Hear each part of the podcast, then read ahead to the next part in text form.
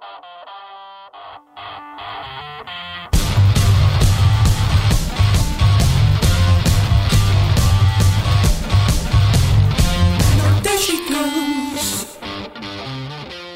Olá e bem-vindos ao posto emissor número 156. Hoje é dia 5 de julho e nos nossos estúdios de Passo de Arcos recebemos duas figuras de proa de uma das maiores bandas da história da música portuguesa.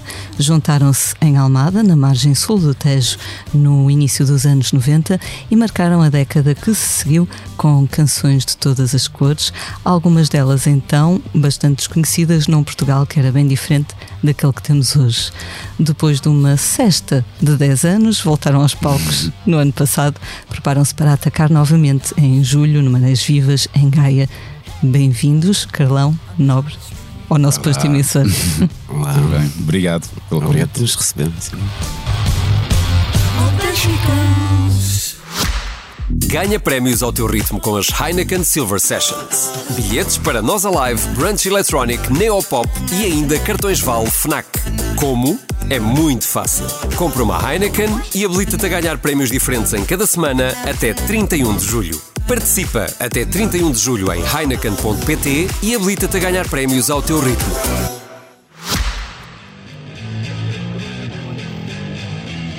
Adivinha quem voltou? Comeu e não calou. Mais uma vez a Doninha arrancou. Pronta a estourar em 95 com muita pica, muito afinco. Sempre a misturar, sempre a desbundar. A fusão de muito som para inovar. Estritamente o prazer de querer poder fazer tudo aquilo que te apetecer. Obrigada por estarem aqui. Como se sentem hoje? Estamos bem, tivemos a ensaiar eh, de manhã. Eh, estamos na, na reta final de- dos últimos ensaios para o Marés Vivas e a coisa está a soar bem. Está, está com uma energia boa. Sim. Tens usado os tampões nos ouvidos que vi há bocadinho. Assim, sim, porque especialmente o meu irmão e o Quaresma eh, gostam de se ouvir muito bem, então toda a gente tem que estar ali num volume. É old school, é, é, é a escola rock de som alto. E, e às vezes tem que, tem que haver ali os tapõezinhos para proteger. Estava a ler, uma, aliás, nem foi uma entrevista, foi aquele documentário que o Bruno Martins fez Hum. para a Antena 3, eh, em que penso que era o vírgula que dizia que este regresso, que foi um pouco como voltar para a primeira namorada Certo. ou para a antiga namorada, podemos concluir que ela continua docinha, não é? Eh, Sim, sim. É pá, claro que sim. Acho que. Acho que ao fim de tanto tempo sem tocar alguns temas. hum, é incrível o, o prazer que retiramos de, daquilo e a energia que, que flui na banda ao tocar aqueles temas. E hum, portanto está tá doce, está bem doce. Qual foi? Já certamente vos perguntaram isto muitas vezes desde então, Hum. mas deviam estar assim com certo nervoso, miudinho. Ainda por cima o regresso foi adiado dois, Uhum. dois anos por causa da, da pandemia, não é? Essa foi a parte mais, mais complicada de gerir. Mas, mas sim, eh, nervoso miudinho, não diria, mas se calhar é aquela, pronto, a saudade de, de pôr aquele, aquele espetáculo eh, em cima do palco. Mas nervoso, que bom, eu pelo menos Sim. falo por mim. É. Eh, nervoso miudinho, bom, sim. claro, claro. Eu estava super nervoso porque epá, pronto, é isso. É os The Weasel. eh, Acho que uma das coisas que, que marcou a nossa história foi precisamente a, a energia dos concertos ao vivo, né? Era uma daquelas coisas que as pessoas falavam muito. Ah, pá, vocês ao vivo, aquilo é mesmo ganda power e, e, e já não tocámos há imenso tempo. E eu, para mim, é sempre tramado. Mas eu acho que foi, os, os vocais. É, yeah, é, para mim é sempre tramado. Mas os vocais é muito mais tramado, porque se há ali um erro qualquer, aquilo passa um bocado pelo, pelos. Pelos pingos da chuva, agora pá, letras e, e brancas e não sei o que é que possam acontecer, pode ser complicado. Então, um gajo tem ali aquela responsabilidade, ainda por cima, temos muitos temas que as pessoas de facto conhecem as letras, não é? E eu, como sou pródigo nessas. hum, nessas. Nem sei, acho que é um defeito meu mesmo. Tipo, por muito que saiba, volta na volta há ali um. E queria muito que não acontecesse. E acabou por acontecer. Não tem mal nenhum também. Foste perdoado, com certeza. Acho que sim, acho que sim. Estava a ler na, na, na, vossa biografia da Weasel, uma página de história, este trabalho hercúleo da nossa camarada de ofício Ana Ventura. Sim. Um, a certa altura tu dizes: A mim saiu uma fava uh, de ser o, o vocalista. Ah. Portanto, não era uma coisa que tu ambicionasses propriamente, não é? Não, não era. Eu sempre andei atrás de, do meu irmão, não é? Ah, só, só corrigir aqui uma coisa que é uma página da história. Da história. Yeah. Um, eu andei sempre a reboque do, do João, não é? O irmão mais velho, pronto, regra geral, eu aí não, não sou exceção. Queria ser como o meu irmão, andar um bocado atrás dele, fazer as coisas que ele fazia. Ele começou a tocar guitarra e eu fui para o baixo porque também não ia fazer a mesma coisa, né? E, e tivemos bandas, fizemos várias coisas, um, as bandas dele uh, com mais uh, naturalmente as coisas estava uh, à frente também, não sei o quê, teve os Branded, aquelas coisas todas muito que correram muito bem, né? E eu sempre ali atrás, também ia tendo as minhas bandas com outras pessoas e com ele também, os Borro. Opa, e às tantas, quando surge esta ideia de se fazer este projeto, ele disse-me tipo: cantas tu. e eu, como assim? Eu, não, eu não vou cantar, por isso cantas tu. E, e foi um bocado assim. Um, e acabou por correr bem, uh, acho eu. Sei que já tinhas grande à vontade com as palavras. Eh, Sim. Nobre, tu dizes sempre, hum. não é? Que ele tinha um grande léxico, que hum. tinha uma grande bagagem cultural hum. uh, e uma facilidade com, com as palavras. Lembras-te hum. quando é que começaste a reparar nisso? Bom, na verdade, uh, ele, ele comandava sempre connosco, era o hum. mais miúdo, sempre se deu com, com malta mais velha, enfim. Ele tinha esse, essa bagagem, uh, tinha essa. Uh, para já isso à vontade, atirava-se logo, atirava-se logo de cabeça e depois, enfim, ele estava lá, estava lá, estava lá tudo, dava para perceber perfeitamente que ele podia que ele podia, um, enfim, atirar-se mesmo, mesmo de cabeça para isso e sempre leu muito, etc. Muitos filmes, uh, etc, etc. Desde muito, muito novo. Portanto, acho que estava lá tudo. Nem foi uma questão de perceber. Acho que era. Estava lá, era só preciso espicaçá-lo um bocadinho, abaná-lo um bocadinho e provocá-lo para, para esse desafio. Ele ao princípio foi muito, enfim, estava, não, não, não, não estava muito à vontade para, para, para, para, para, esta, para este desafio, mas depois foi, uma, foi, foi rapidíssimo, foi uma questão muito rápida mesmo. Vocês liam muito sobre, sobre bandas, eh, procuravam muita informação, se calhar também por isso reconheceste no teu irmão ali alguma star quality. É? Pronto, lá está, ele era atrevido, era, enfim, desafia, ehm, desafiava constantemente, eh, enfim.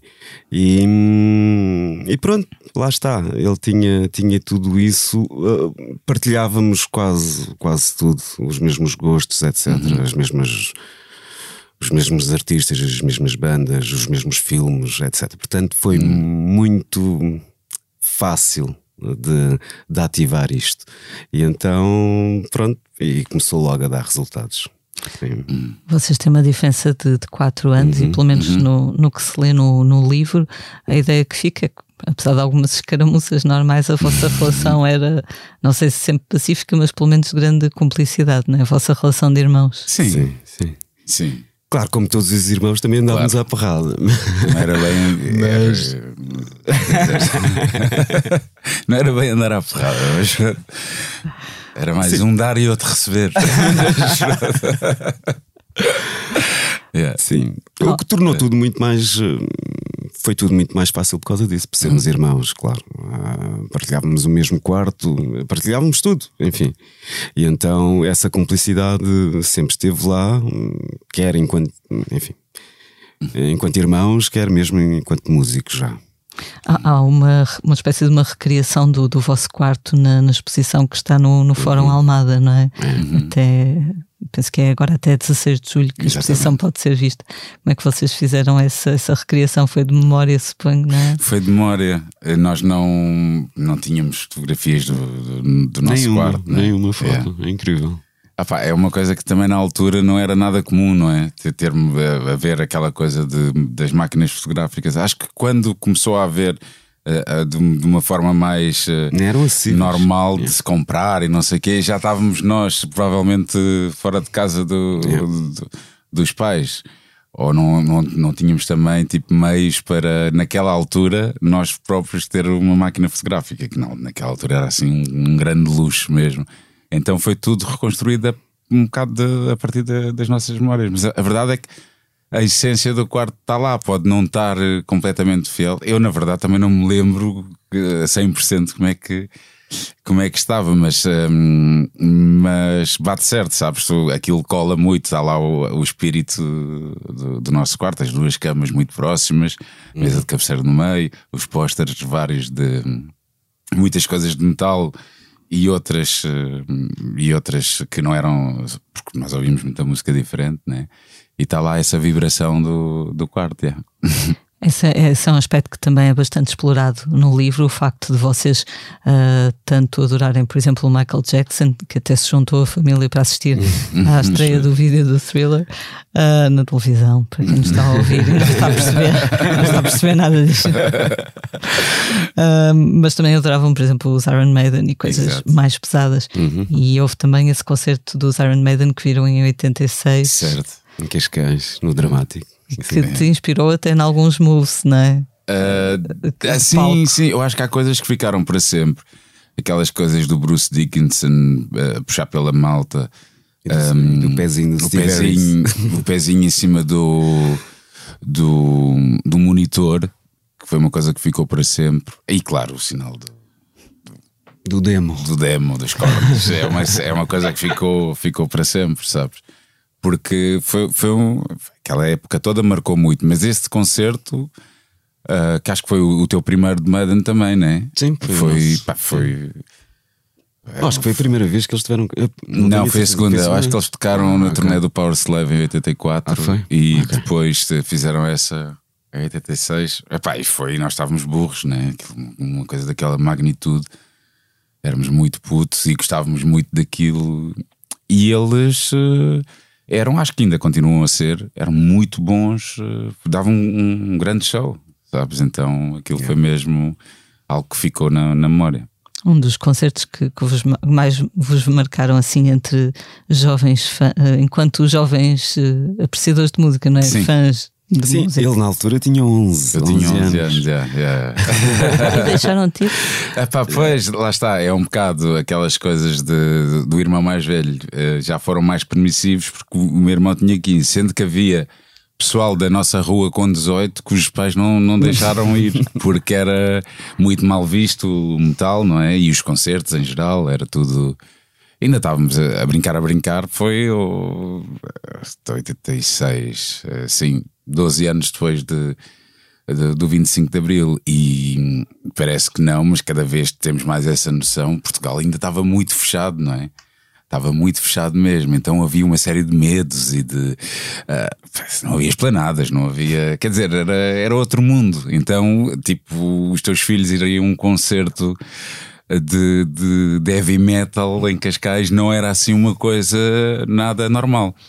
Uh, mas, mas, por acaso aí os, os pais estiveram muito bem porque deixaram. Nós, nós, na verdade, ainda fomos dormir a casa de uns tios nossos em Oeiras, né? Nós depois viemos de comboio e acho que fomos lá dormir.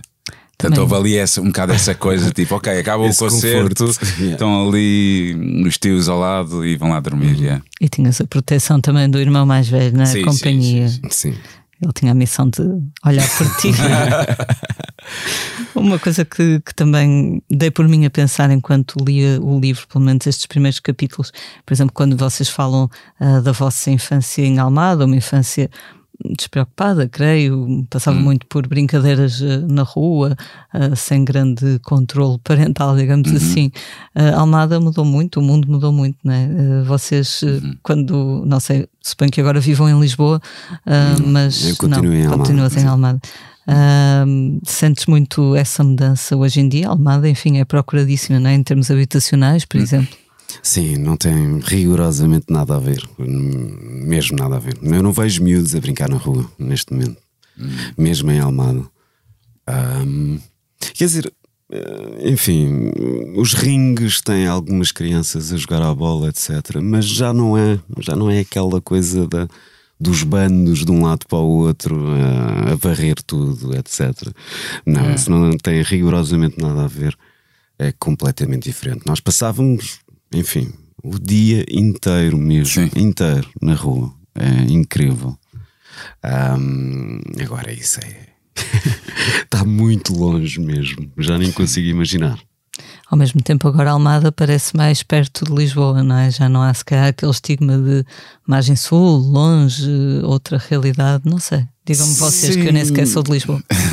Dissipou-se, dissipou-se um bocado essa, esse estigma, mas ele, ele, ele ainda existe. Nós, quando crescemos lá, realmente era um fosso gigante, não é? Era muito mal visto, Almada, um bocado eh, mais por eh, uma coisa que se instituiu do que por factos que, que tenham levado a que isso acontecesse.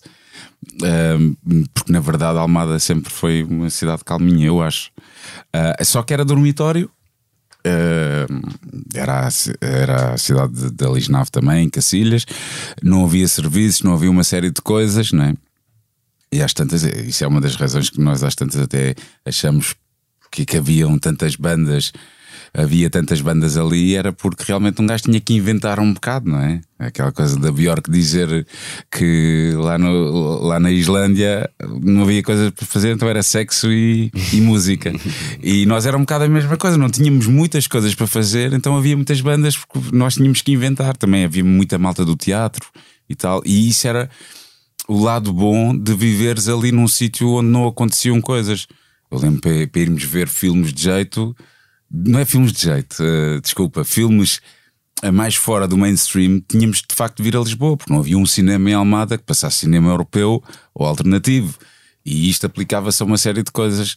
Então, então estávamos ali meio, meio, meio fechados. E hoje em dia, claro que a coisa já abriu muito mais e é uma cidade diferente. Já, já, já é uma cidade mais autossuficiente, não é? E depois perdeu, mas perdeu também muitas coisas pelo, pelo caminho, com, com, com tornar-se maior. Mas ainda assim, eu devo dizer-te que já moro há uns anos em Lisboa, mas desde que voltei a ter o, o meu, o meu sítio de trabalho em Almada, que é curiosamente na Rua dos Nossos Pais, hum, a minha vida eu sinto que, que, houve- que subiu bastante de qualidade, porque eu na verdade passo muito mais tempo em Almada do que em Lisboa. Lisboa é mais os fins de semana e, e- e pronto.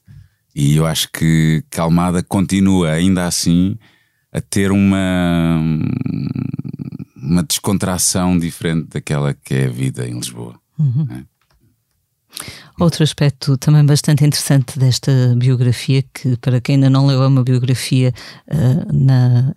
Enfim, na voz direta, não é? Portanto, é a transcrição de 60 horas ah, de conversa. Uma biografia, agora vou citar José Marinho. José Marinho fez as contas: Sim, 564 páginas, 950 gramas. Atenção, temos aqui um trabalho de peso. Um, e fala-se também um pouco do facto de os vossos pais em casa, ou no geral, não falarem até muito crioulo, e disso ser talvez uma, uma tentativa de, de não se destacarem ou de se integrarem. Não sei. Pois, eu acho que deve ter sido eu que disse isso. Epá, eu, eu, eu acho que eu acho que, que é perfeitamente compreensível, sabes? Acho que é- eles tiveram já. Eu acho que e isso há de ter acontecido muito com, com os crioulos que foram primeiro para, para Angola, que houve muita gente cabo-verdiana que foi ver para Angola e que depois veio para Portugal, que é o caso dos nossos pais. E eles já tiveram que fazer esse desmame, por assim dizer, quase, em Angola. E depois, naturalmente, uns anos a viver em Angola, que, que vai falar português, depois vêm para Portugal e, e, e pronto, as coisas acho que eram muito polarizadas, era muito normal. Tanto, ficaram muito polarizadas a um ponto que eh, em bairros sociais, às vezes, os, os miúdos só falavam crioulo, não falavam português, e depois, fora dos bairros, os crioulos só falavam português e, e- e não houve ali um meio termo. Portanto, pá, mas é, é compreensível, estás num país novo, hum, não és da cor de- das pessoas desse país, ah, portanto, destacas-te logo aí, e, e, se, e se calhar já é um destaque suficiente, percebes? Eram outros anos, era outra. Era outra. Hum, era outra sociedade. Hum, e, e, pronto. Os, nossos pais, os dois, estavam na função pública. Uh, muitas vezes a lidar de, diretamente com, com, com, pessoas, com funcionários, não sei o quê. Portanto, acho que é, foi, foi perfeitamente natural que tivessem que abraçar o português e se calhar pôr um bocado de lado o crioulo. Claro que a minha mãe, por exemplo, continuou a falar com as irmãs e não sei o quê, mas não. Mas uh, pronto, é o que é. É engraçado porque no início deste ano estive em Cabo Verde a entrevistar aquela cantora cabo-verdiana Elia da Almeida uhum, uhum. E, e, ela é muito engraçada, tem muitas, muitas histórias e muitas vivências, apesar de ser novinha. Um, e ela contou que filmou um vídeo na Cova da Moura e que ficou espantada porque conheceu lá miúdos que são cabo-verdianos porque são filhos de cabo-verdianos, mas nunca uhum. foram a Cabo Verde, nasceram em Portugal. Ela disse: eles são mais cabo-verdianos do que eu, falam um crioulo muito cerrado, uh, mantêm tradições que nós em Cabo Verde já não temos. Exatamente, exatamente. Pá, mas isso é quando nós percebemos isso de outra forma, por exemplo, quando com, com, com a Weasel, quando tocámos com a Weasel no Olympia Fomos lá a uma, uma discoteca que é a Costa do Sol, que é Sanatuga, que é ali no, na, na, na, na periferia de Paris, já nem é bem Paris, né? E, e tu vias aqueles putos que já nasceram lá, uh, a meio da, da noite tocarem uma música portuguesa e os putos, pá, uma loucura, uma coisa, e isso acontece muito, não é? Com, com, com o pessoal que está que tá fora a viver as coisas de uma maneira que é. que é, é, quase exagerada, mas, mas, mas faz todo o sentido. Principalmente em sítios que são muito fechados são muito fechados e, e as pessoas agarram-se a isso com unhas e dentes, porque é das poucas coisas até que têm que se agarrar, na verdade. Sim, há, há, brasileiros em Portugal que dizem que já não sei quem é que me disse isto, peço desculpa a quem for, não vou ser capaz de identificar que nunca se tinha sentido tão brasileiro como a partir do momento em que saiu do Brasil. Está aquele exacerbar, não é? Depois. Há bocadinho dizias que, que tínhamos uma, uma sociedade muito diferente. Um, o que me lembrou que no livro há alguém, creio que o Virgul diz que na, na altura que o racismo era um não, um não assunto, não porque não existisse, obviamente, mas porque não, não se falava muito. Hoje em dia, estas, gera, estas gerações novas são, são muito mais interventivas nesse aspecto. São, são, eu acho que acho que há uma sensibilidade muito diferente da parte dos miúdos hoje em dia, não é? Um, por outro lado, há aqui com as redes sociais e uma série de outros fenómenos, o surgimento de alguns partidos e não sei o quê, já começa a ser difícil as pessoas dizerem que não há racismo ou que não há racismo estrutural. É um bocado difícil porque há muita gente já a mostrar uh, uh, a sua verdadeira cara. Por um lado é bom porque podemos dizer que há, e, e não é uma coisa aqui de do, do louco, tá, sabes? Do, do, do, coitadinho ah, que está a inventar. Um bocado aquela história da, da mulher louca, não é? Que, que o marido lhe bate e, sabes? Tipo, ela é que é louca, ai não, não, aquilo não acontece nada daquilo. Não, as coisas têm uma razão de ser. E, e, e, nos últimos anos acho que é um, um, conjunto um bocado dessa de várias coisas, de várias circunstâncias. Primeiro as redes sociais, depois um, uma sensibilidade que que, que está mais à flor da pele nas camadas jovens, que é, que é incrível. Um bocado de fazermos aqui um ajuste de contas num bom sentido com aquilo que é a história não só de Portugal, mas uh, da Europa e, e, de toda a gente, a vários níveis. E cada vez mais as pessoas ganham consciência. Agora há coisas, uh, sei lá, no outro dia, no racismo e, e não só, mas o racismo, pronto, acho que já, já falei um bocado, é, aquilo que eu acho que é, é um bocado esses dois fatores, principalmente, é as pessoas de facto terem mais informação, haver outras narrativas para além daquela narrativa que nos foi impingida pela escola uh, da colonização e, e, da história de Portugal. Um, e também muita gente que está a perder a vergonha e a dizer e a assumir-se como, como racista que, que verdadeiramente é. Portanto, as coisas estão mais claras. Um, mas é um facto também que, que os miúdos estão. dar-te um exemplo: a minha filha tem no, no- na, na escola dela uma miúda que se assume como miúdo. um, e mudou o nome eh, para, para, o- para um nome equivalente, mas em nome de rapaz. E isto para ela é uma coisa perfeitamente normal. É um não assunto, não como o outro não assunto, mas é um não assunto de tão normal que é isso. É incrível, porque eu imagino nós na nossa escola secundária uma situação dessas não acontecia. Era impossível, não é? Eu nem Era sabia que isso impossível. existia quando tinha a idade da tua filha. Exatamente, exatamente. Nem Então- era por mal, não era desconhecimento. Sim, exatamente, não. exatamente. Então as coisas estão de facto a mudar muito. Agora, eh, estão a mudar muito para melhor em algumas coisas, e por outro lado também tu consegues perceber ahm, muito pelas redes também ah, que há muita gente que, que não presta mesmo para nada. Isso Agora é- sentem-se validadas e mais protegidas, não também, é? também, também. Assim sabemos com contar de certa forma também. Exato. João, no, no livro tu és apresentado como o segredo, agora já não é segredo, do sucesso dos The Weasel, devido ao teu, à tua visão e à, ao teu pragmatismo e à tua insistência e ao facto de não aceitares um não. Quer dizer, aceitas, mas não desistes, não é? Ah, sim. Gostaste de ver esse teu papel reconhecido? Bom, é estranho ler. Esse, enfim, eh, foi mais estranho ler.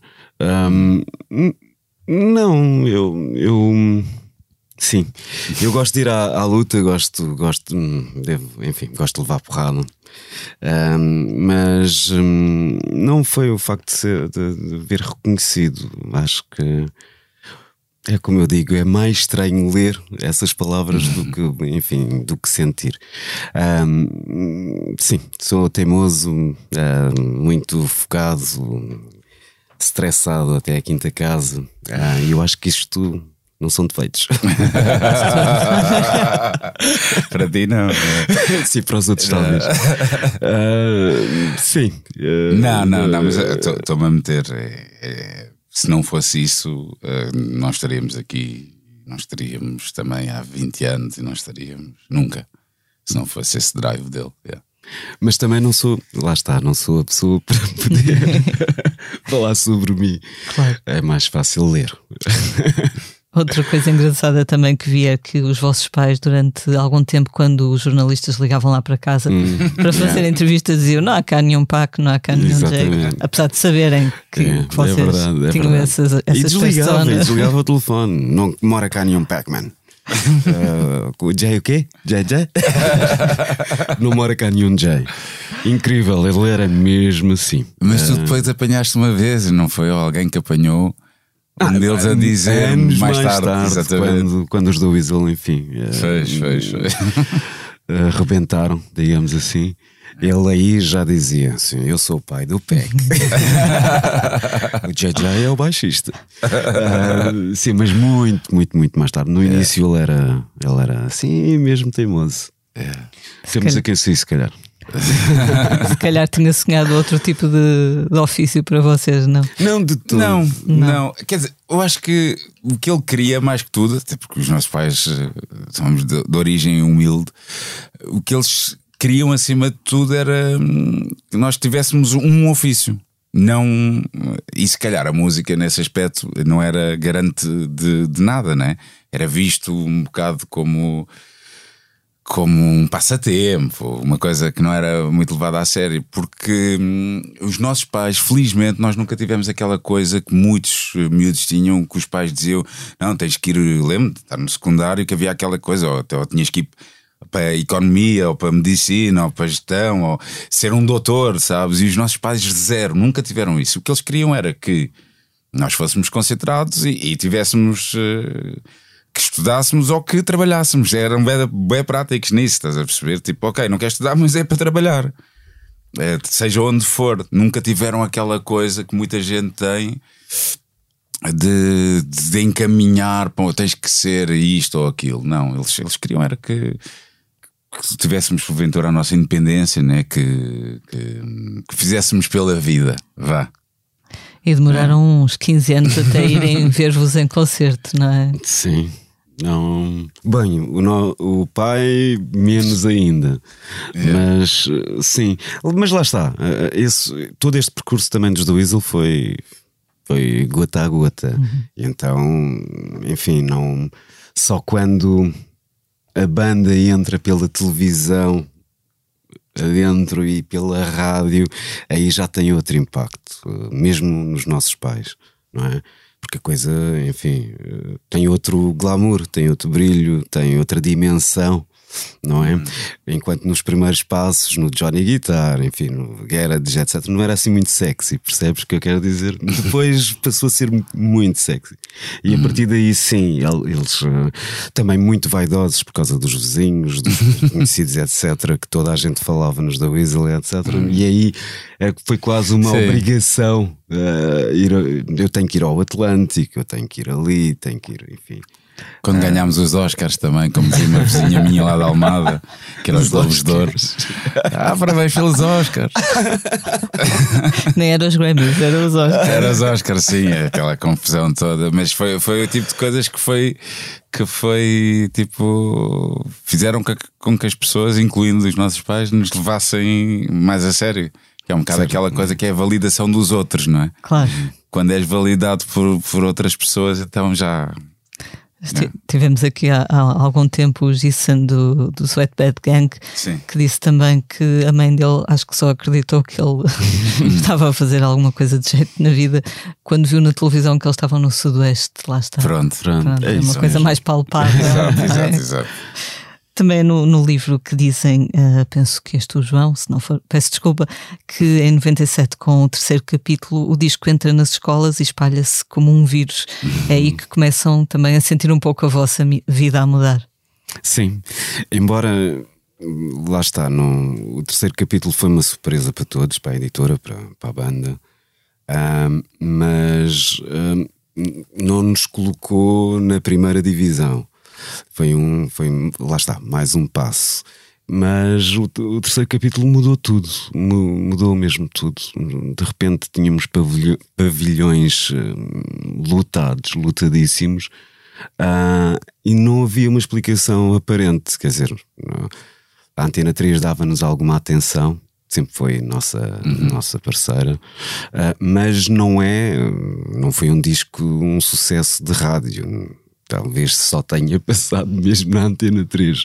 Portanto, eu acho que eh, esta a música espalhou-se per si, eh, de cassete em cassete, porque na altura ainda havia, ainda se faziam cópias em cassete, Ah, e o, o disco foi emprestado, deve- um disco deve ter rodado a turma inteira, e então acho que, é, acho que foi isso mesmo, foi hum, o- pronto, o disco trabalhou-se nos intervalos da, da escola e nas turmas e etc, não, não teve uma performance, de- enfim, de rádio ou de televisão. Por isso eu acho que foi isso mesmo. Foi um crescimento bem orgânico. Sim, completamente. Tu que orgânico. trabalhas em publicidade. Impagável. Enquanto, enquanto publicitário, já fizeste uma análise do vosso caso. Bom, também deixo essa análise Ok, para, para, para terceiros. é Mas se calhar já deves ter pensado não é? no, no assunto. Ou estás demasiado próximo. Não, quer dizer, também não posso fugir ao, ao que. hum, Enfim, à minha, à minha natureza. Hum, estaria à mente isso não se, se, se dissesse o contrário. Ah, mas é mais, é mais engraçado deixar os outros analisar. Até para, para perceber que estão errados. Exato, era o que eu estava a pensar, para discordar e secretamente pensar, não, não foi nada disso. Exato. Dá mais gozo. Aquela, aquela crónica ou retrato da sociedade portuguesa do toda a gente continua muito acutilante estes anos todos. Sim. Será eu- bom ou mau? sim. Opa, é o que é. Eu acho que há certas coisas que, hum, que, sei lá, é como um amigo meu diz que isso já é assim desde os tempos de Roma. E é verdade, há, há certas coisas que vão ser sempre eternas. Pá, é o que é. É um bocado da natureza humana. Algumas mudam, ainda bem, e há outras que não, que persistem, porque temos um grande caminho ainda para fazer. E eu acho que é bom, respondendo diretamente, eu acho que é bom que, que, é- que a música um, sobrevive a tanto tempo, que é, o, é aquele que muita gente diz que é o, que é o teste. O teste derradeiro é o tempo, não é? De, para, para avaliar a música. E se, se é assim para a música, eu acho que para as letras também, não é? Um, portanto, acho que é uma coisa que ficamos todos contentes eh, em, em perceber que em ambas as duas, como diz o outro, em ambas as duas a coisa mantém-se atual. Ainda ontem estava, estávamos aí a almoçar e um, um, um Serginho, que é um nosso runner e amigo, uh, no outro dia até me mandou um, um vídeo com um daqueles apanhados de vídeos dos anos 80, uh, de telediscos, pá, e montes de coisas que tu hoje em dia uh, uh, vês como muito apirosas de, de, estética musical e mesmo de roupa e de sei lá. E depois, no meio daquilo tudo, aparece uma canção dos Eurythmics. E aquela canção e aquele vídeo podia ser de hoje, que era incrível a mesma, sabes? E pronto, mal comparado, o que eu acho é que realmente canções como Toda a Gente e outras, um, saindo hoje, uh, com obviamente cada vez anacronismos, uh, quer dizer, que há, que, há, que há coisas que já não batem certo, mas de um modo geral uh, fazem sentido e isso é, é, algo, é, é um motivo de, de, de, orgulho para nós, acho São características mais humanas do que propriamente só de um determinado tempo ou de um determinado Sim, país, não é? Inveja, o, o escárnio maldizente. Se falar em anacronismos, lembrei-me que o Sérgio Godinho Uh, fez uma pequena alteração no, numa letra hum. do. É o brilhozinho nos olhos, se não estou em erro. Hum o 12 no Totobola passou ah. a 6 no Totoloto, mas ele diz: Eu depois já não quis mudar já para Euro mais. Esta Santa Casa vai continuar a inventar novos jogos, fica por aí. Exato, eu acho que há algumas coisas que vale a pena, outras nem por isso, até por causa até dessa piada. piada. Tem piada, dessa piada, sim. sim. Yeah. Há uma ideia também transmitida no, no livro uh, e que, pelos vistos, era defendida, uma tese que era defendida pelo próprio Zé Pedro, de que vocês hum. seriam a banda mais importante da música portuguesa uh, depois dos chutos. Acham que essa comparação tem a ver com, com a quantidade de pessoas que alcançaram ou com o facto de, a partir de certa altura, chegarem a, a várias gerações? Nem me atrevo a responder. a. Bom, teria que ser feita, essa pergunta teria que ser feita mesmo ao, ao Zé. É, que dávamos mesmo muito bem, pá, gostávamos muito dele, ele de nós. Não sei se ele terá dito isso de mais de coração que outra coisa, uh, mas eu acho, eu pelo menos não, não, não sou a pessoa para responder. É, eu acho que de alguma forma, eu acho que o que ele queria dizer com isso, isto não, não, não falando do, do sucesso, mas vá, de um, de um carinho que a banda sentiu, acho que tem muito a ver com com, com os gajos que nós somos, com os gajos que os chutes uh, são também, que são que é o que é, sabes? Um bocado terra a terra.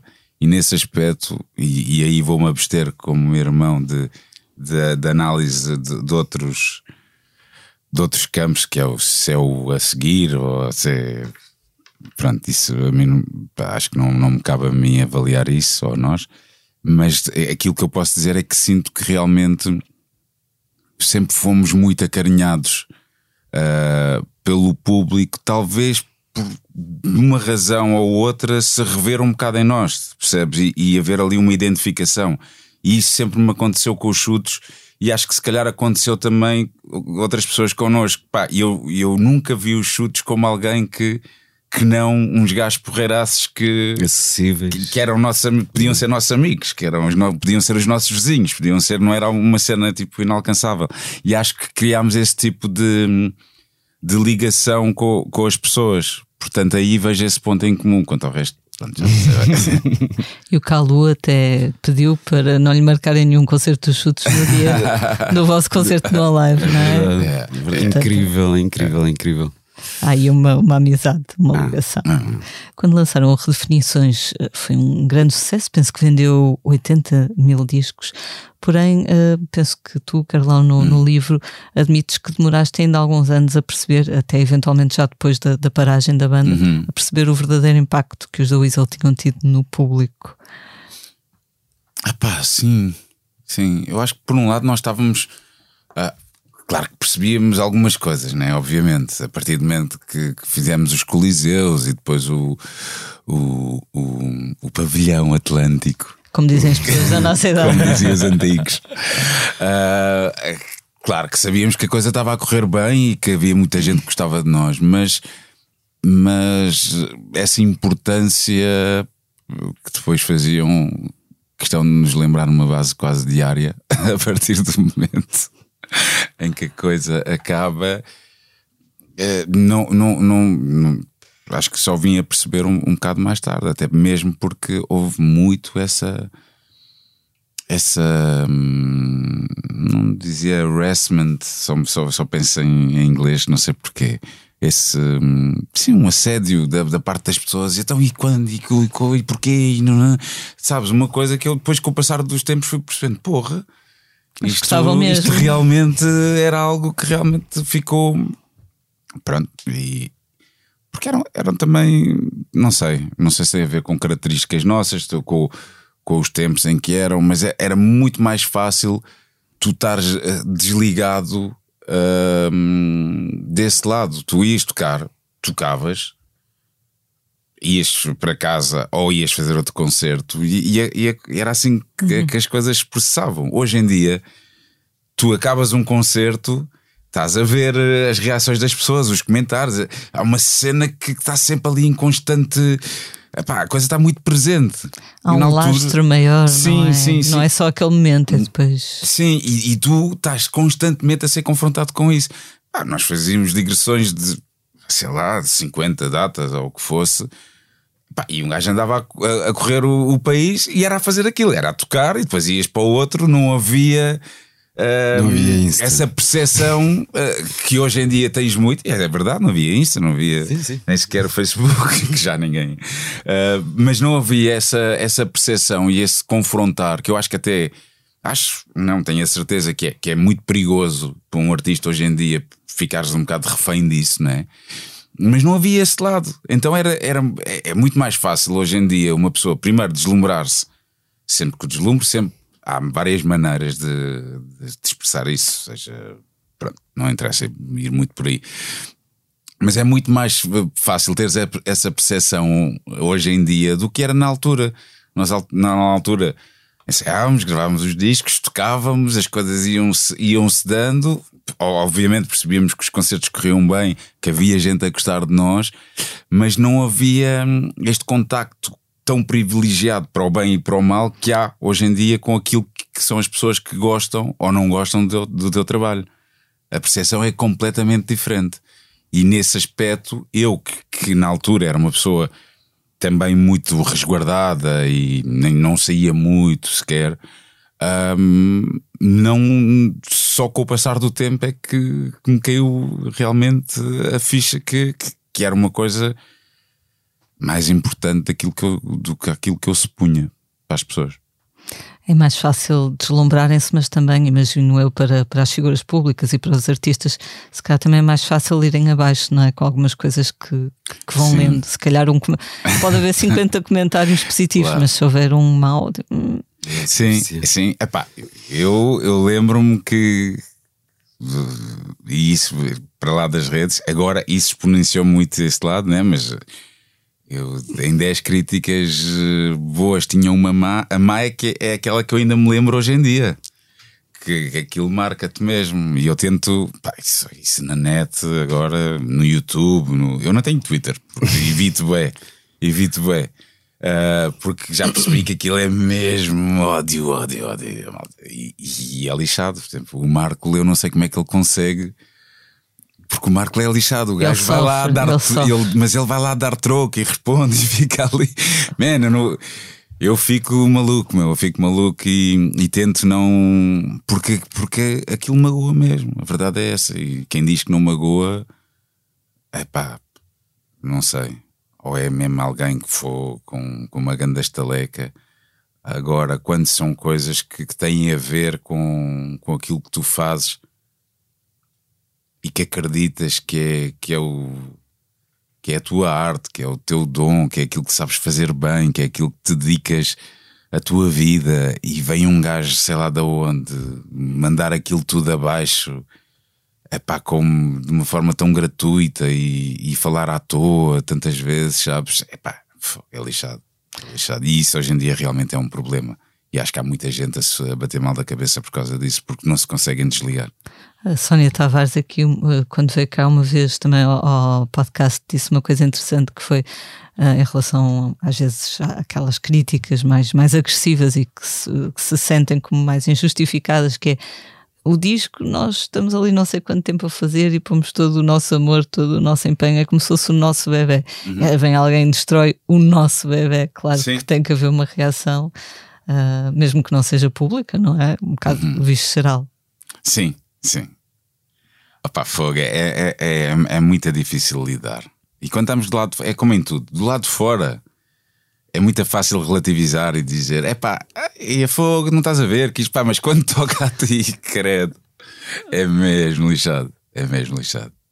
Estava a pensar também, uh, ao debruçar-me sobre a vossa história, uh, como hoje em dia, para, sei lá, para a geração do, dos vossos filhos e até um bocadinho mais velha, o hip hop em Portugal já é uma, uma língua franca, não é? Talvez a linguagem musical mais, mais apreciada, mais popular. No vosso tempo não, não era nada assim. Quando começaram a fazer música, de tudo. Ainda, ainda, ainda vos surpreende este crescendo de popularidade. É, é um fenómeno agora global, não, não, é? Já não. É um fenómeno global. Uh, Mas não. cá foi mais tardio do que noutros países. Ah, é? sim, sim, sim, sim, sim. Um, sim, nós na altura era, era uma música muito estranha. Eu lembro-me até de nós apresentarmos algumas músicas já à nossa editora e não vale a pena dizer quem. Uh, Virou-se para nós: Eu não estou a perceber nada do que ele está a dizer, está a falar muito rápido. Isto tem que ser mais uh, de outra. Ou seja, não ainda não, não se percebia muito bem. E estamos Sim. a falar de uma editora, atenção, de malta que trabalha com música. Agora, sim, quanto sim. mais o público em geral, sim. não é? Não, mesmo, mesmo, em alguns jornais eu vi comparações de, de, de, coisas também eh, completamente distintas. Sei lá, compararem Mind the Gap com, com Gabriel Pensador, que são coisas muito diferentes, mas para as pessoas, e isto é em mídia, né? Um, fazia-lhes sentido que para eles realmente era a mesma coisa. É um bocado, uh, algumas semelhanças eram suficientes. exatamente, exatamente. Era em português, não é? exato, exato. exato. exato. É. Uh, sim, mas na altura não, não desbravámos um pouco. Embora, enfim, os da Weasel nunca tenham sido uma banda de hip hop pura e dura. Exato, exato. Uh, muito influenciada pelo hip hop, claro, uh, é, é evidente mas sempre fomos beber Sim. a todos os lados, sempre misturámos tudo, mas lá está.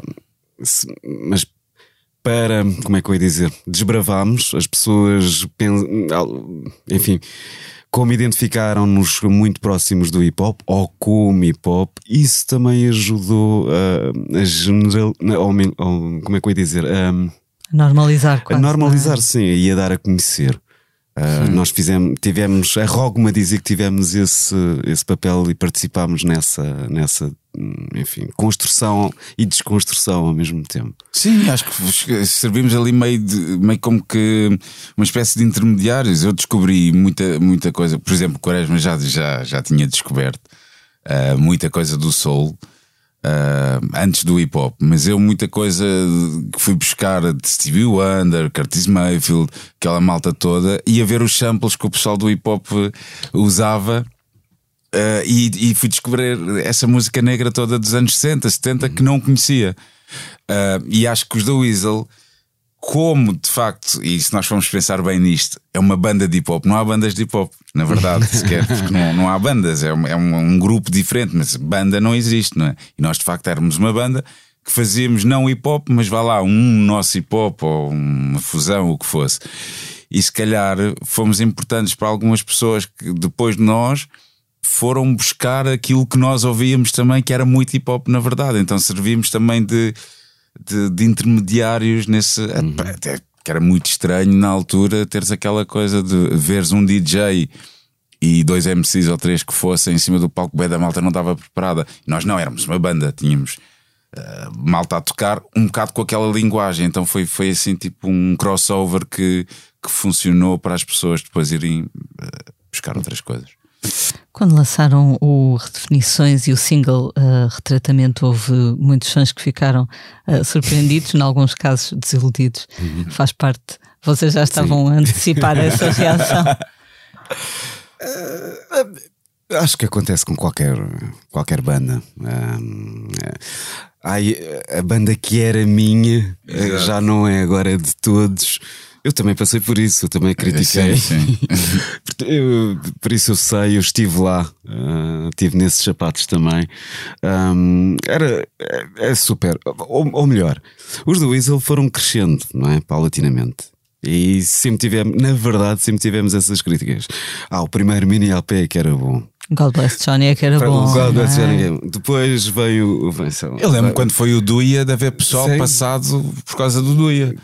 Ah, exatamente. Tipo, que é isto, que é esta música? Pá, e é um, o terceiro capítulo é dos discos mais uh, passado, passados, pesados pois, lá está. da Weasel, não é? Mas nós sempre tivemos essa coisa de ter ali canções que eram quase pop, ou mesmo pop, e ter outras coisas lá no meio. Só que depois aquilo foi crescendo e à medida que, que foi crescendo foi se tornando maior e isso tornou-se mais, eh, mais visível, mas, mas acho que nenhum Provavelmente estava quem... à espera do, do retratamento. Provavelmente quem comprou o mini LP não comprou o segundo. Quem comprou o segundo não comprou o terceiro. Quem comprou o terceiro ah, não, não comprou fez, o quarto. Mas, mas, mas algumas pessoas sim. Mas é, era isso que estavas a dizer. É. Aquilo deixa de ser teu, não é? Sim.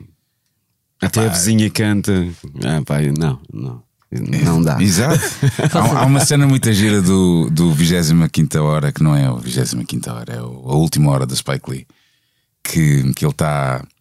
É, que há um gajo que é professor de lado de uma miúda e está a tentar eh, engatar mais ou menos a miúda. E, e eles vão sair à noite. E está lá um DJ a tocar. E ela diz ao gajo, pergunta-lhe: Olha, conhece este DJ? O DJ não sei das quantas. E ele assim: Sim, sim, mas prefiro os primeiros discos, os primeiros trabalhos. E ela diz: Mas ele tem 16 anos. uh, mas isto é o clássico, lá está. Isto é uma coisa que percorre o mundo inteiro e, e várias culturas. Que é, os primeiros trabalhos é que são os melhores quando ninguém conhecia. Quando ninguém. Pá, isso é. Eu fartei-me de rir. Isso é alta dica mesmo. Ah, sim, gosto do, dos primeiros trabalhos. Então, mas ele tem 16 anos, começou agora. Como o gajo, obviamente, não, não conhecendo, foi pelo seguro que, é, que essa nunca falha, né? Claro. É. Uh, só voltando à história da, da, família, no livro dizes uma coisa engraçada, Carlão, sobre uh, os vossos pais serem muito pragmáticos, ou seja, como dizias há pouco, ou vão trabalhar, ou vão estudar, Sim. alguma coisa tem que fazer da vida. Né? Uh, e que hoje a preocupação dos pais, enfim, das pessoas da nossa geração era trabalhar para sustentar a família. Uh, hoje em dia há um muito maior envolvimento dos pais na vida dos filhos, mais, uhum. mais afeto, mais, mais conversa. Também nisso o país uh, vem a mudar muito, não é? Sim, acho que não, não só em Portugal, acho que no, um, pouco por todo lado. Sim, a, a, maneira como nós vivemos as nossas vidas com os nossos filhos é antes era quase tipo mesas paradas. Havia a mesa das crianças e a mesa dos adultos e as conversas e tudo mais. A coisa está muito mais ligada, eh, felizmente, sim. sim. E qual é a opinião dos vossos filhos sobre os da Weasel? Têm a vergonha dos pais. Eu já vi filhos de grandes estrelas Sim. internacionais todos a tapar a cara, eh, ah. uh, todos cringe, como eles dizem. exato, exato, cringe. Ah, pai. Bom, que eu saiba, não, espero que não. não, orgulhosos e, e, claro, depois com este hiato eh, também, se calhar até eh, como é que eu ia dizer? Um, veio a ajudar essa, esse, essa, esse, a esse orgulho, ou esse, enfim, um, como tivemos cerca de 10 anos, certo? Sim, sim, dizer, sim. Pelo menos para mim, para os meus, ah, pois, faz uma grande diferença, sim. Sim, a, tua, a Joana já, a Joana, já ainda tem uma memóriazinha ou outra, né? Sim. É. Tem, não. já era. Ela já viu. o- Viu no Atlântico, O com Atlântico. sa- Com, cinco aninhos, ou Ok. uma coisa assim do género. É, Ok, ok. É diferente das é tuas, dif- é- não, completamente é diferente das tuas. Ah, com este ato, pelo menos para ela, hum, veio polir, digamos assim, este, este orgulho. Que depois, obviamente, é diferente quando nós voltamos e ela tem 18. É todo, todo, todo o alarido, enfim, todo o aparato, todo o interesse, todo o assédio, etc., tem, tem um grande impacto. Do que estar todos os anos a crescer ao lado da banda, Exato, não é? exato. É completamente diferente. Mais repentino, não é? Exatamente. É As um- minhas filhas ficaram loucas porque, pá, porque eu não.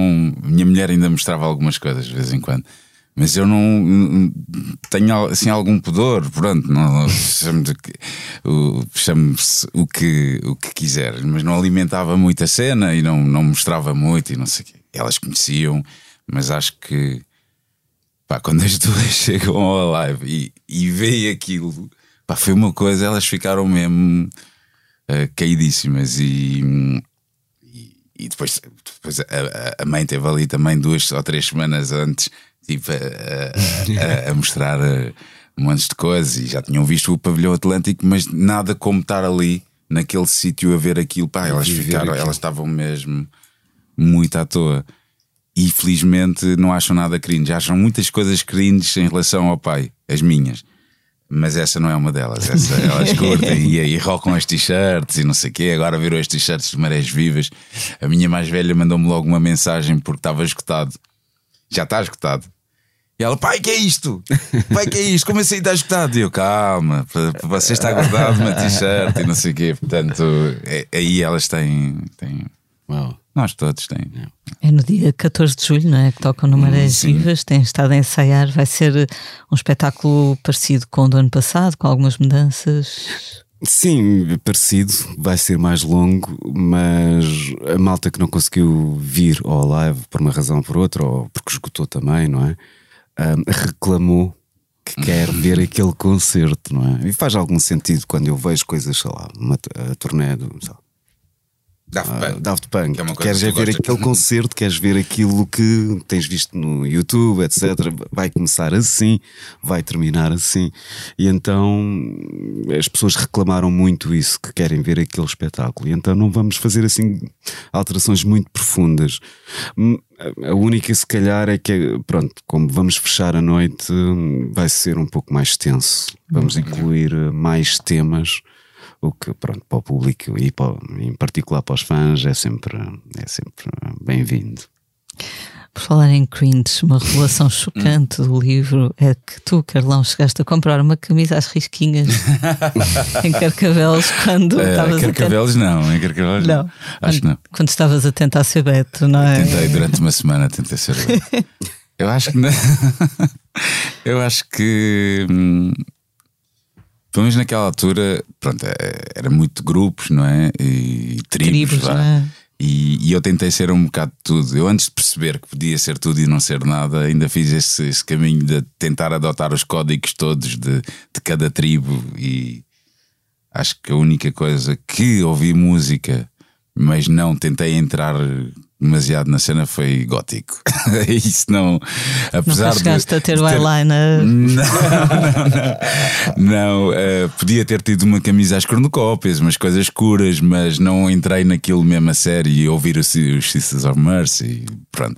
Mas acho que tentei um bocado ir a, a todas as coisas porque achava que tinha que ser. E, e- e era aquela fase da adolescência que te queres muito pertencer, não é? Ah, que não queres sobressair, queres é pertencer e não percebes que, que, o, que o bonito disto tudo é seres tu próprio e seres diferente, né? na altura tu queres é, é fazer parte. E, e então, já, hum, acho que houve ali uma semana que comprei uma camisa e umas calças e umas, um, provavelmente aquelas imitações que a malta usava também do uniforme, da Chavignon, aquelas coisas todas. Ih, revelação. e, e as botas de cena Agora tu tinhas e tiveste umas botas André. Por acaso eram giro. não era nada Ah, mas é, é. E depois também percebi que não era. Não era. Para terminar esta primeira parte do nosso posto emissor, tinha aqui uma pergunta em que vos ia tratar pelo primeiro e segundo nome, mas fui instruída a não fazê-lo. Portanto, ficará. Não, mas, eh, pá, pois, sim. Ficará, ficará Cara, Carlos A e João A. Exato. Fica a Big imaginação. Brother. Fica a Big Brother. Carlos Ai. Pois é, fica a imaginação do auditório e a perguntar-vos. Já percebi que a vossa relação é forte, cúmplice de admiração mútua. Hum, o que é que vocês se conseguem definir assim, resumir assim, qual é a coisa que mais admiram um no outro? Ui. Ah. Ai.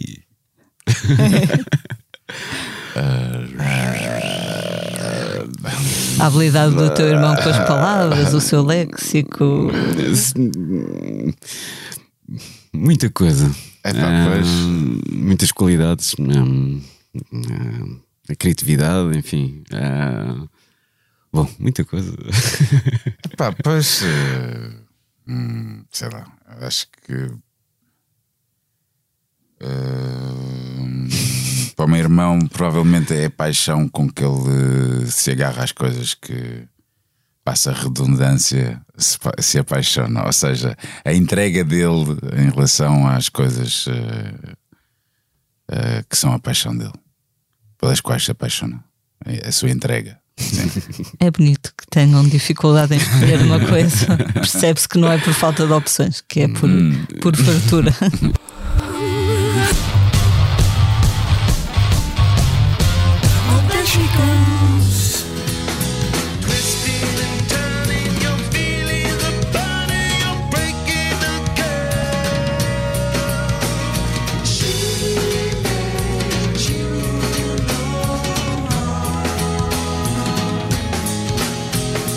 Vamos agora falar dos temas da semana. Começa esta quinta-feira em Algés mais uma edição do Nós Alive. Este ano o festival oferece dezenas de concertos, mas não só. Nos seis palcos do festival há espaço para grandes nomes, jovens promessas, música eletrónica, também espetáculos de comédia. Como dissemos, a festa começa na quinta-feira com o regresso dos Red Hot Chili Peppers e dos Black Keys, ambos ausentes dos palcos portugueses há já alguns anos. Neste dia destaque também para os Spoon e para os portugueses Clube Macumba e Ana Lua Caiano. Sexta-feira, dia 7, os Arctic Monkeys voltam ao festival onde estiveram em 2018, desta feita com o novo álbum The Car. Antes, Algés recebe os ingleses Idols e as estreias das estrelas as estreias das estrelas. Eu devia ter lido isto antes, depois de escrever. Lizzo e Little Nas X. No segundo palco há uma outra estrela, uma estrela de mar. Jorge Palma toca pelas 21h45 no palco Heineken. Nossa live chega ao final no sábado, dia 8, com concertos de Sam Smith e Queens of the Stone Age, também a estreia do Machine Gun Kelly e o espetáculo conjunto de Carolina Deslandes e Bárbara Tinoco. No segundo palco há uma fartura de senhoras talentosas, Angel Olsen, King Princess, Rina Savaiana e Tash Sultana lideram o alinhamento do último dia. Vocês chegaram a abrir para os Red Hot Chili Peppers em 99, no então Pavilhão Atlântico. não é? Não, foi incrível. Sim. Éramos muito fãs, é, quer dizer, ainda somos fãs, mas na altura vivíamos os Red Hot de outra forma, mesmo muito fascinada e muito, enfim, muito, muito intensa. Ahm, surgiu essa hipótese, claro, íamos desmaiando, como deves calcular. E se calhar desmaiámos mesmo, não sei. Ahm, epá, era o sonho de uma vida, uma banda que admiramos, lá está, admiramos bastante e foi uma, foi uma loucura. Tivemos, é, parecíamos umas groupies, incrível, ah, que vergonha. Puderam, puderam conhecê-los? Sim, claro, Sim, sim, rapidamente, mas sim, sim. Tirámos fotos, é, é, o número todo, estás a ver? Ah, o Felipe foi à, à nossa casa de banho. incrível, é, é indescritível. Eu fiz uma cena muito chunga que, que na altura nem, nem me apercebi, que era a altura das handicams, e eu às tantas hum, estava a filmar os gajos, estava a filmar. Num- momento estávamos juntos, então vem a. hum, devia ser da Europa, né? A- Road manager. road manager da Europa que se aproxima de mim e diz: That's not nice, man. E eu, yeah, claro que não é. Só que estava tão na cena do fã, a- pá, que, que é uma cena horrível. De, pronto, não é horrível, mas é, É chunga. Estás ali num- em, em backstage a falar e não sei o que, e está alguém a filmar, não é fixe. Mas eu nem me apercebi, porque nós de facto, pá, tínhamos os álbuns todos, desde o do, do primeiro, freestyle e as coisas todas, sabes? Éramos, eh, ouvimos muito aquilo e os gajos eram mesmo ídolos para nós. Então estar ali a tocar era uma coisa incrível. Às tantas deu por mim a filmar, mas uma invasão de privacidade, assim, uma cena muito chunga que Nem tem que ser uma pessoa a dizer-me. E eu, claro que sim, tens toda a razão, peço desculpa, pá, não. Yeah. E também deve ter sido. Puderam ver o concerto do palco, dos bastidores, não é? Imagino. Ahm, ou vieram cá para Não, baixo? viemos. Ah, fomos, lá para, fomos lá para baixo. Ah, houve um episódio que, tu- que- que contamos sempre com o Flea, eh, como lá está. Eles ficaram com a ala esquerda norte ah, do, do Atlântico, ah, do Altice, ah, toda para eles. Então, ah, a casa de banho mais próxima, ou não houve- era muito longe, ou whatever. E a nossa era mesmo em frente à, à deles, à, à sala deles. Então o Flea bate-nos à porta e pede para ir à casa de banho com o baixo. com o baixo, epá, co- como deves. Toda a gente teve um back, um slick. E ele se sente, ah, fecha-se na casa de banho com o baixo e, e começa a praticar pá, durante uns 40 minutos, pá, aí, no mínimo, sempre começa a lepar, tac, tac, tac, tac, tac, tac. bem, aquilo deixou-me num estado de nervos, eu já nem queria tocar e eu fiquei frustrado e credo, isto não se faz. Pá, ficámos todos borrados. E ele, na boa, tranquilíssimo, depois sai, vai-se e deixou-nos desbasta- devastados, devastados. ficaste desmotivado. Já. Sim, enquanto Boa. baixista não é fixe estar ali o Flea. Não é fixe. ah, e no Rock in Rio ele também subiu ao palco para nos ver, porque nós tocámos, Ai, ai, com- ai, ai, abrimos os Red Hot. Para, para os Red Hot e ele mal aparece ao meu lado eu dou logo um prego gigantesco porque borrei-me enfim, vir aquela figura ali ao lado a curtir Ah, eles de- dedicaram-nos uma música depois Sim. Me and Man Friends Que era uma música que eles até nem já não era muito normal tocarem no alinhamento. alinhamento. Me and my friends, yeah. Que bom, Yeah. são muito fixes, eles são muito fixes mesmo que boas memórias. Yeah. Não resisto a dizer que estamos na época dos festivais, mas também na Silly Season e por vezes estas duas realidades cruzam-se. Foi o que aconteceu esta semana quando os advogados do Rock in Rio decidiram contactar a organização do Rock in Rio Febras. Foi, mas acho que, acho que está a correr bem para eles, não é? Está, Porque já, mapa já as excursões eh, a querer ser de Lisboa. Eu confesso que já ponderei. O senhor já está um bocado aflito porque diz que não tem espaço para, para a Não gente toda. consegue. Muito bom, Ah, muito enfim, bom. Febras é um rio que banha a localidade de São Salvador Briteiros, no Conselho de Guimarães. Ah, enfim, isto é um pequeno evento organizado sem fins lucrativos, a entrada é gratuita, Ah, é para ajudar o centro de dia local, por isso é muito normal que as pessoas confundam e pensam que estão na. Bela Vista. Exato. Aliás, o, o comunicado do, do Festival do Rock in Rio Febras, Hum. que agora vai ter de mudar o seu nome, Claro. ah, é, é um tratado. Yeah. Tenho que ver, por acaso não, não li o comunicado. Mas é, mas é, é surreal. Dizem compreendemos que o Rock in Rio tenha sabido do sucesso do nosso festival e que tenha receio que a Ivete Sangal se engane e venha. Muito provavelmente, sim. Vale, vale muito a pena ver. Eles estão a ponderar vir a chamar-se Rock no Rio Febras ou Rock Around Rio Febras. Mas parece que vai ser o, o público a escolher, nos, escolher. próprios, Ok, nos próximos dias. Vai ser interessante.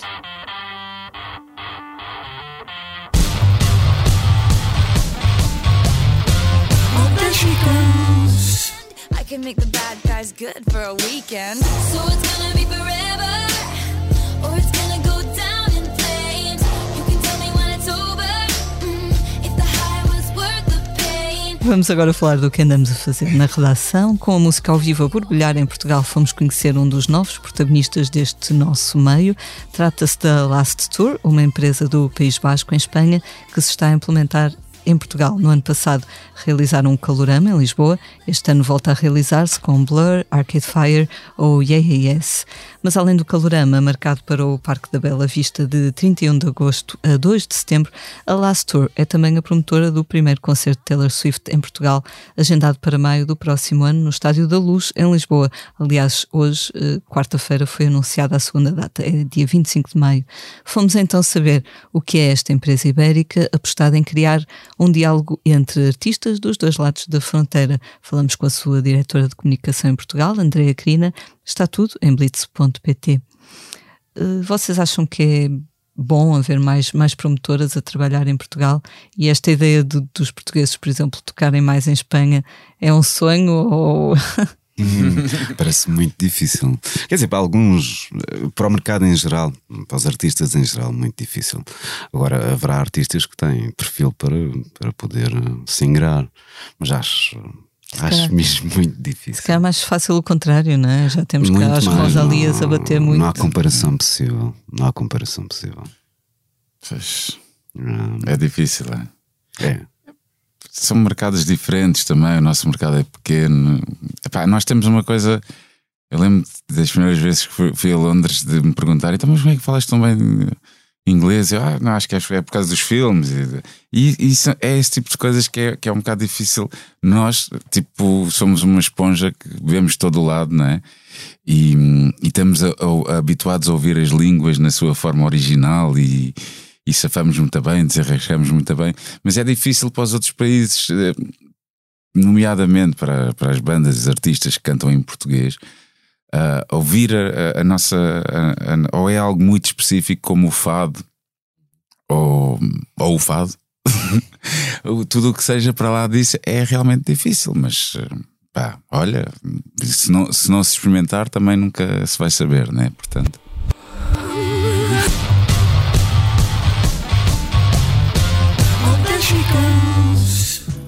Stop.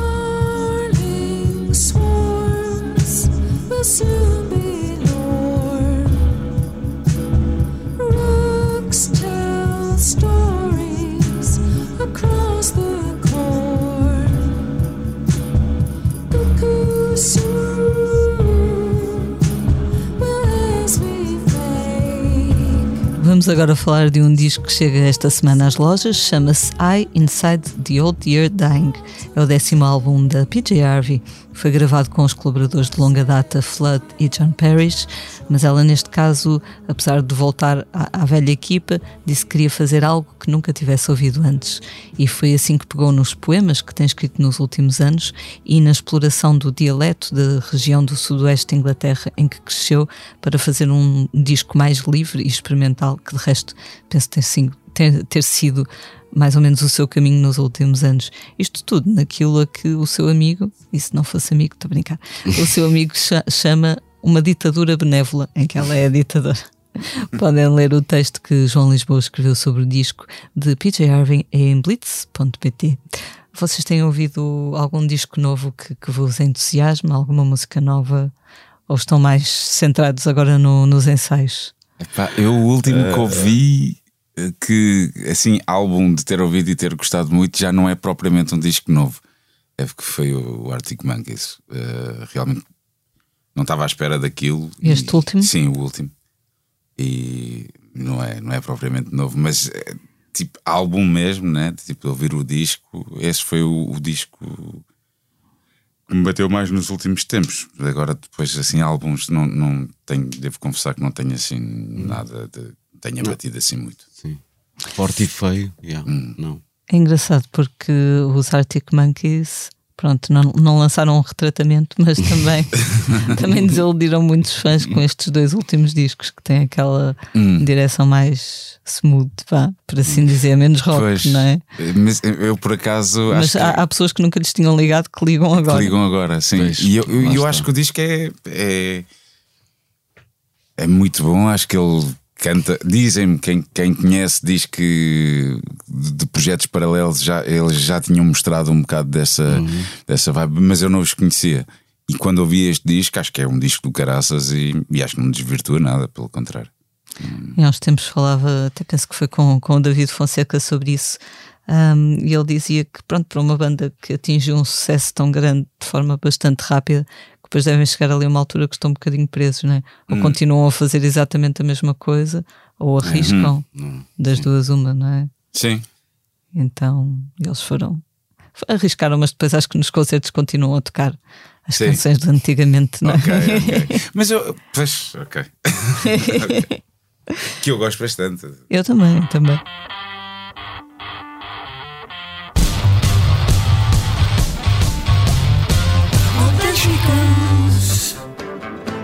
The year that you were born. The year that you are now. His wife behind the camera.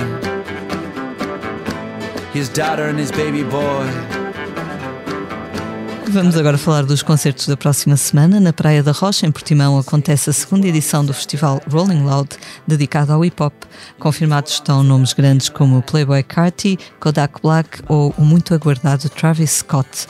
Pelo Algarve pass- passarão também os nossos Wet Bad Gang e T-Rex. Rolling Loud começa esta quarta, termina na sexta. É um evento dedicado sobretudo ao público estrangeiro, tal como de resto o festival Afro Nation que decorreu na passada semana no mesmo local. Na quinta-feira temos um concerto de Kevin Morby no Art Club no Porto. Sexta-feira, dia 7, começa na Figueira da Foz o RFM Somni dedicado à música eletrónica e onde a organização promete também o maior sunset de sempre. Sábado, dia 8, começa em Cascais mais uma edição do Festival Cool Jazz. Este ano o arranque é feito com Lionel Richie, atua nesse mesmo dia no Hipódromo Manuel Possolo. A Norte começa também no dia 8 o Festival Matosinhos em Jazz com um concerto de Maria João e Mário Lajinha no Coreto do Parque Basílio Teles. Mais duas propostas para dia 8, o concerto dos históricos Melvins no Art Club no Porto e dos norte-americanos We Are Scientists no Music Box em Lisboa. Quanto aos Melvins, banda de referência do rock independente e da geração grunge, tocam também no Capitólio em Lisboa no domingo. Atenção que este concerto já está esgotado. Entretanto, como já falamos, a partir de quinta-feira e até sábado, acontece mais uma edição do Nós Alive com Arctic Monkeys, Queens of the Stone Age, Red Hot Chili Peppers, dezenas de outros nomes, no Passeio Marítimo de Algés, em Oeiras. Da Weasel, 14 de julho, no Meo, Marés Vivas de Vila Nova de Gaia. Há mais alguma data de alguma coisa que vocês queiram anunciar? Não, não, é a única. É a única data. Os teus outros projetos, por enquanto, estão em banho-maria, Carlão. Lançaste um single a solo Ah, Sim, sim, sim, sim. Não, não tem bem. Tá, tá. Convivem, convivem. Sim. Sim, de- de- tenho concertos eh, marcados e vou fazê-los e da Weasel também. As, as duas coisas convivem. Vais apostando mais agora na, na edição de, de singles.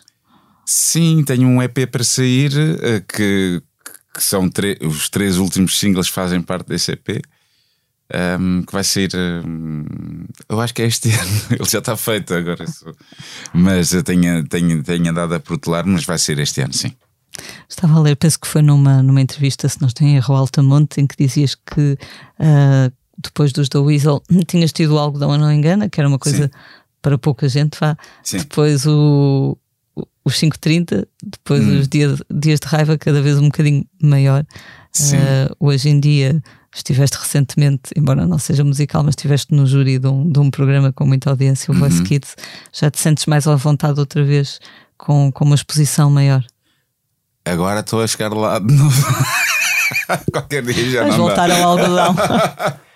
Não, não. Ah, pá, são fases. Acho que nesta altura, se calhar, também levo as coisas de outra forma, mas tendo, acho que dá para. Sei lá, a televisão é, é, uma, é, uma- é tramado. A televisão é tramado. Muda assim um bocado as coisas, mas pronto, é, é um gajo não se levar, tentar não se levar demasiado a sério e as coisas vão acontecer.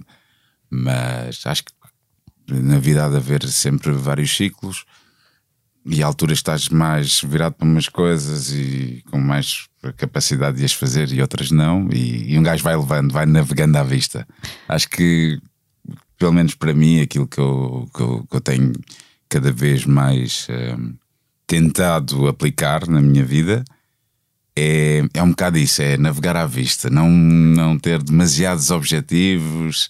focar naquilo que está que tá, que tá, que tá mais próximo e ir, ir curtindo, ir fazendo. Em termos de, de reconhecimento, muda muito, não é? A televisão, reconhecimento do público, abordagem, imagino. Aquelas Sim. pessoas que aqui te pediram para tirar a fotografia. Sim, sim. Pois a, a televisão é, é, é algo estranho porque as pessoas depois também baralham-se muito e ah, vejo os ídolos, gosto muito. Sabes? É assim. É como os Oscars, lá está. É como os Oscars do, dos da Weasel. Ah, as pessoas confundem um bocado as coisas e por outro lado também quan- quando há essa, essa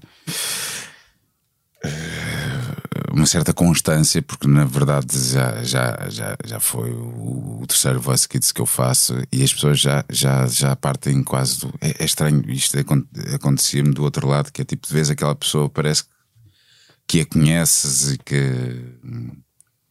E que de certa forma estás à vontade para falar e estar, porque é, é alguém com quem tu de facto estás, mas não estás. Então esse, essa, essa linha pode ser um bocado tenue demais, às vezes, e é, e é não raras vezes pisada. Mas grosso modo está-se bem, está tudo.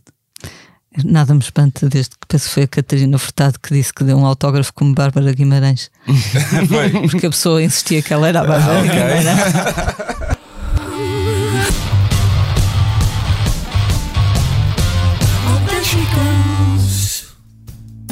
Era tudo quando ela me dizia bem-vindo a casa numa voz bem calma. Acabado de entrar pensava como reconforta a alma. Nunca tão poucas palavras tiveram tanto significado. E de repente era assim do nada, como um ser iluminado. Chegamos assim ao final de mais um posto emissor. Fica o nosso agradecimento ao Carlão e ao João Nobre. Muito obrigada. Foi um Obrigado, gosto. nós. Obrigada por terem vindo até cá. O meu nome é Lia Pereira. Os temas de abertura e conclusão são de Legendary Tigerman. A edição multimédia estará a cargo de João Martins, tanto quanto sei, um fã de The Weasel. Apesar de estar ali bem caladinho. Como é hábito, finalizamos com uma leitura dos nossos convidados, o que nos trouxeram hoje. Eh, olha, hum, eu, eu não, não gosto especialmente de Caetano Veloso, mas há um disco, nomeadamente uma música que, que eu gosto muito, que é o, o disco é livre e a canção chama-se Livros, se não me engano. Tropeçavas nos astros desastrada, quase não tínhamos livros em casa e a cidade não tinha livraria. Mas os livros que em nossa casa entraram são como a radiação de um corpo negro, apontando para a expansão do universo, porque a frase, o conceito, o enredo, o verso e, sem dúvida, sobretudo o verso, é o que pode lançar mundos no mundo.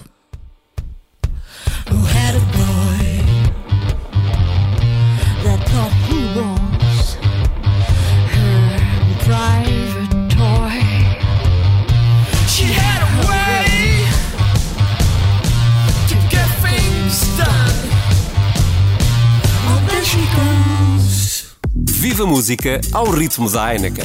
Agora podes ganhar bilhetes para Nós Alive, Brunch Electronic, Neopop e cartões Vale Fnac.